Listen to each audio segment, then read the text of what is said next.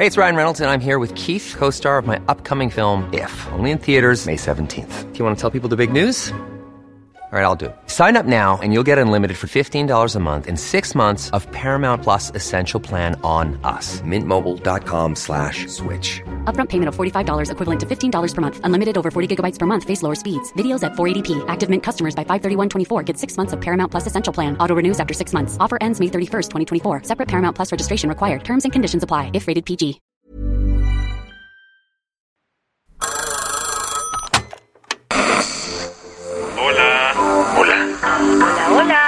¿Estás ahí?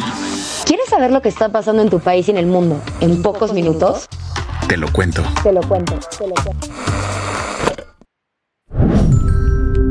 Hoy es lunes 3 de abril de 2023 y estas son las principales noticias del día. Te lo cuento. Donald Trump será arrestado próximamente por el caso Stormy Daniels.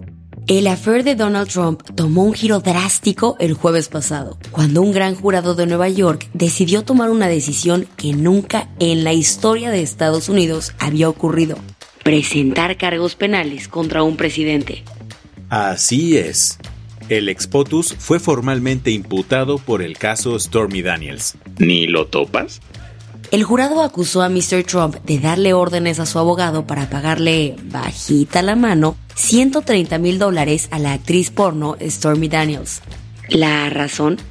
Comprar su silencio por una supuesta relación extramatrimonial de 10 años antes, previo a las elecciones del 2016, con la idea de que el escandalito no afectara su trayecto rumbo a la Casa Blanca. El tema es que el pago salió de dinero maquillado para hacerlo pasar por otra cosa. De por sí, eso ya es considerado un delito grave bajo las leyes estadounidenses, que ameritaría hasta un año de cárcel. Pero si la justicia le logra comprobar más asuntos, Trump podría ser declarado culpable de financiación ilegal para una campaña política o de conspirar para influir o impedir una votación, lo que tiene una pena de hasta cuatro años en el bote. Por ahora, Trump será arrestado y se espera que el martes tenga que presentarse ante una corte de Nueva York para comenzar su proceso penal. Él, por su parte, ya dijo que todo es una cacería de brujas para que no llegue a la boleta. ¿Qué más hay? Andrés Manuel López Obrador viajó a Ciudad Juárez, pero tampoco es como que fue a visitar a los migrantes. Hoy se cumple una semana de la tragedia en Ciudad Juárez, en la que murieron 39 migrantes en un incendio dentro del centro de detención del Instituto Nacional de Migración. Cinco días después de la tragedia, el presidente López Obrador visitó la ciudad fronteriza. Fue a visitar a los 17 migrantes que están en los hospitales con heridas graves. No, realmente fue a visitar a funcionarios del Banco del Bienestar. Pero como las cosas están de lo más tensas, a la salida del banco, cientos de manifestantes increparon al presidente y le exigieron justicia. Ante esto, AMLO contestó, Somos iguales, mi amor. No nos confundas. No provoques. Ahora usted no era provocador cuando defendía la justicia. No, pero no lo hacía así. No lo hacía así. Ah, no, ¿cómo lo hacía? No De estaba toda la de gente pacífica. No había millones de Al final, el presidente sugirió que a los manifestantes los había mandado la gobernadora panista de Chihuahua, Maru Campos. Las que tienes que saber.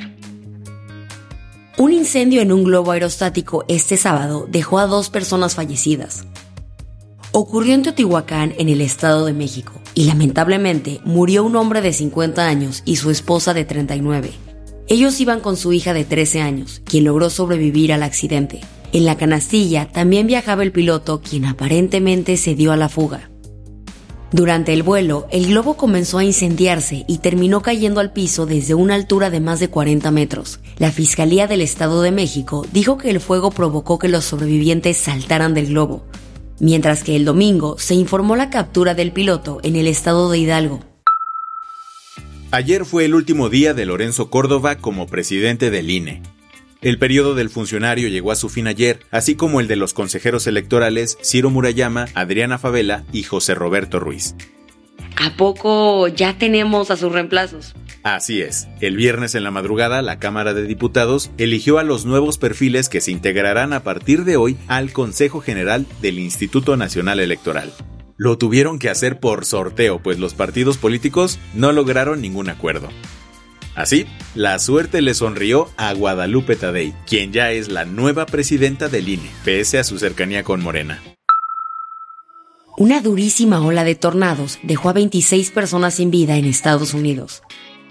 La peor parte se la llevó Tennessee, que sumó 10 pérdidas humanas. En varios estados del sur, las personas dijeron que casas enteras quedaron destrozadas. Además, unas 310.000 se quedaron sin luz eléctrica. Pero espérate, porque el Centro de Predicción de Tormentas del Servicio Meteorológico Nacional avisó que el martes podría ser un día muy peligroso, ya que hay riesgo de más tormentas que podrían traer consigo formaciones de tornados. ¿Eres festivalero? Pues en una de esas y todavía andas con rezagos del fin de semana. Y es que hubo dos grandes festivales en México durante el fin de. En la Ciudad de México se loquió con ceremonia, mientras que Monterrey tuvo una nueva edición del Pal Norte. Travis Scott se llevó el Festival Ceremonia en el Parque Bicentenario al norte de la capital. En los escenarios del ceremonia también tuvimos las presentaciones de MIA, Jamie XX, Julieta Venegas y hasta la Rosalía. Y si eres un poquitín más fresa, en tierras regias se vivió el Tecate Pal Norte con participaciones como Billie Eilish, Sebastián Yatra o The 1975. La del vaso medio lleno. Mientras los días pasan, menos tiempo queda para salvar al planeta. Pero quienes sí están tomando al toro por los cuernos son las chelemeras. Se trata de un grupo de 18 mujeres de Yucatán que desde hace 13 años han estado construyendo un muro de manglares en la costa norte yucateca para ayudar a la recuperación de ecosistemas que se habían perdido por degradación ambiental y el desarrollo urbanístico, además de protegerla ante los huracanes. Con todo su esfuerzo han conseguido restaurar más del 60% de la reserva estatal de ciénagas y manglares de la costa norte en Yucatán. Con esto cerramos las noticias más importantes del día. Yo soy Isabel Suárez. Y yo soy Baltasar Tercero. Gracias por acompañarnos hoy en Te lo cuento. Nos escuchamos mañana. Con tu nuevo shot de noticias. Chao. Chao.